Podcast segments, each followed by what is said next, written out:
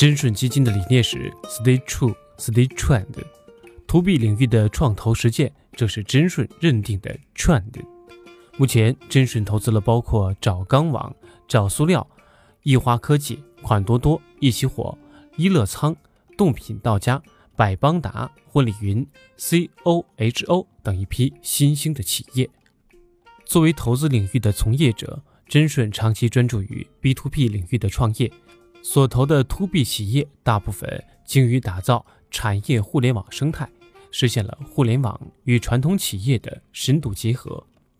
比如我们熟知的找钢网，它是一个成熟的在线钢材交易平台，满足了相关领域的空白；以及宜花的 Easy Flower，它是线上的鲜花供应链企业，每天发出一台飞机。将昆明等原产地的鲜花以规模化的方式，第一时间送到北上广等一线城市的花商手上。他们都是利用互联网方式对传统企业进行优化改造，借用互联网的玩法获得资本青睐。当前 To B 领域的创业潮是受产业环境各方面因素的影响而形成的。从需求方面来看，企业竞争的加剧。人力成本的提升，使得依靠互联网和软件协同打造平台交易，推动降本增效，依然成为相关行业的重要诉求。从供给条件来看，一是垂直行业产业信息化工作已初步完成；二是借助 To C 电子商务的普及教育和应用，To B 的电商使用习惯已经基本培育成型。三十交易平台所需要的物流、支付、金融、信用体系等配套基础设施建设已经完成。四是作为硬件基础的智能手机应用广泛扎实，小 B 企业可以在任何时空被移动互联网锁定。五是找钢网、分销客等标杆性的 To B 创业企业示范效果显著，都助推了 To B 创业潮。从上市企业的数据分析看，根据统计，A 股和美股的上市公司中有大量 To B 创业公司，尤其在 A 股中，大部分企业是依靠自身的 To B 业务实现上市的。证监会对于 To B 业务的理解程度更高，很多 To C 企业仍旧被挂在待定席中，接受各方的质疑。它的收入来源、成本结构常被监管部门质疑。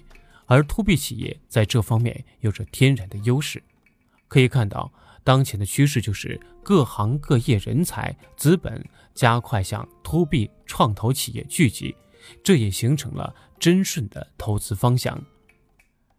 翻一下排名前二十的 App，不难看出，许多回到了 BAT 手中。在别人的生态中，一是流量被垄断，二是利润被压缩。创业企业的发展空间非常有效，很难成为参天大树。我看过各行各业不少 To B 端的创业企业，发现了传统行业成功互联网化的一些规律。其中最关键的就是创始人需要对品类有足够深刻的理解。To B 创业企业投身的产品品类，决定它能否做大。福建有许多传统产业链做得很好。比如木材，比如款多多投身的珠宝首饰，这些品类往往由福建传统企业，尤其是莆田系的传统企业家所控制。但并非具有传统产业链优势的品类就一定能在 To B 互联网创业中拔得头筹。容易成功的产品品类具备以下特征：一、属于标准品，钢材、塑料都属于标准品。只要螺纹钢标号一致，宝钢或鞍钢产的钢都是一样的。只要化学成分的分子一致，产品也就是一致的。标准品在线交易才能做到没有疑义。相反，水果、生鲜类的创业企业往往举步维艰。这就是因为，如果不能实现交易的标准化，或者没有将非标准品变为相对标品。在线交易就很困难，to C 也是一样的。当当网做书，整体起步非常不错，因为书就是一种标准品。但它做到一定规模后就没有扩品，相对京东又落后了。有足够的交易频次，高频的一定比低频的更加有优势，这是 to B 和 to C 一致的。价格频繁波动，我们在去哪上买机票，就是因为机票价格每天都在波动，买方才需要依赖这个平台进行查询。而有的产品价格相对固定，也就形成了长期固定的供应关系，互联网平台就没有存在的必要了。关于标准品的打法，to C 互联网企业给 to B 做了一个很好的示范。首先，要聚合流行的业内资源。淘宝通过大量的 C to C 的平台吸引客流量，找钢网最初也提供撮合交易的服务，为钢材供应链上下游企业免费找货、免费对接，减少行业的中间环节，降低行业成本。获取行业的大数据，这种雷锋式的做法违背了传统企业家做一单赚一单、一手交钱一手交货的常规模式，但符合互联网生态规律。它不要求企业马上赚钱，企业需要资本支持。其次，当有了行业流量，平台赚钱的机会也将不断应运而生，比如金融支付。to B 企业有许多资金需要监管，这就对照了 to C 当中的支付宝。比如掌握了全行业的买卖信息后，企业可以将好卖的产品进行代销自营，这就对照了淘宝做的天猫平台，催生了物流相关服务，提供物流第三方服务也是可以赚钱的，这就对照了菜鸟、顺丰、四通一达这些企业。金融或其他的增值业务也是相通的。一般来说，互联网选手切入产业互联网，优先选择标准品。比如找塑料的团队就是有网易的背景，他们天然熟悉互联网和资本的打法，选择容易上线运营的标品，使企业具备成为行业龙头的机会。但浅水区的创业机会正在逐步减少。非标品深水区正成为许多创业者、创投人实践的阵地，而深水区的创业机会往往留给在传统行业有深厚积累的企业家。举两个例子：移花和美菜。一颗菜、一朵花新鲜与否，每个人的判断都是不一样的。这些产品品类的创业难度更高，坑更多，对于创业人管理能力。融资能力依赖更大，这些品类往往需要自营。对于再加工环节和增值业务具备良好的把控力，把非标品变为标品或相对标品。比如移花，他将花从田间地头运到上海、北京的仓库，通过人工分拣，将产品按照移花的标准分成不同的等级，实现价格、品类、数量、损耗。时效全面的可控，从而满足当地小 B 企业进货需求。美菜也是一样的，需要冷链仓库和人工分拣，避免小 B 企业对产品和价格有疑义。汽配和 MRO 工业用品这些行业赛道巨大，美股中汽车类 B to B 上市公司超过十家。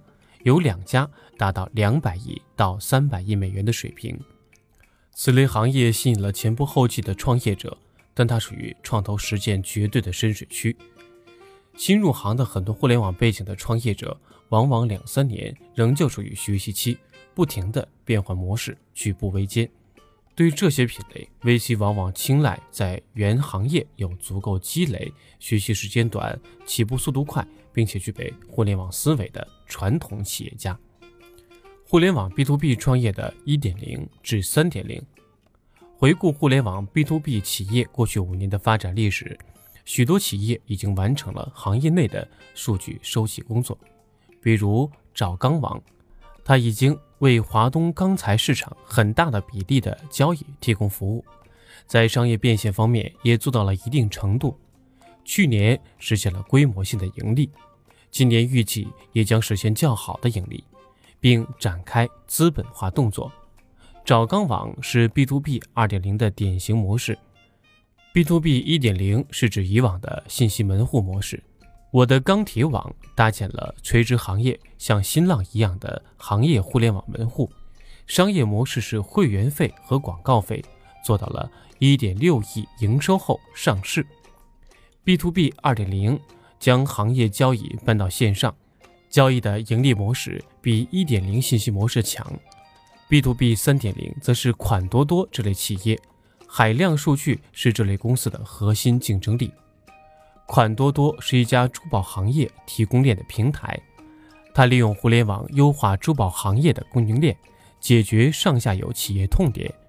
下游销售珠宝的小 B 企业，以前进货时单纯依赖经验，卖不掉的款式积压，造成了资金的积压，卖得好的爆款又往往断货，而上游工厂缺乏对销售数据的掌握。爆款生产不足，市场信息严重的不对称，导致割裂。而款多多对珠宝行业的海量数据进行了充分的采集和分析，预测爆款持续周期，指导下游销售与上游生产。它对市场的介入越深，覆盖面越广，数据越详实准确，对上下游的控制力和影响力也就越大。在可预见的未来十年。互联网 B to B 创业企业将实现销售数据的汇集，进入三点零时代，与工业四点零结合，帮助工厂真正的柔性生产、弹性生产。未来的工厂借助互联网企业与下游终端门户完全打通，在理论上将不再需要囤货，大大效率提升，避免浪费。此外，新科技行业相关应用。也会对原有的效率提升带来重大的影响，这也是投资的方向。比如 VR 技术的应用，也是先从各行各业的弊端开始的，普及之后，To C 才会兴起的。内容来源：六月十号下午，黑马创新营高峰论坛暨黑马会厦门分会换届庆典上，国内著名投资人。真顺基金创始合伙人李柱杰做了题为 “B to B 创业及移动互联网下半场”的演讲，分享真顺基金在 B to B 互联网方面的创投实践与心得经验。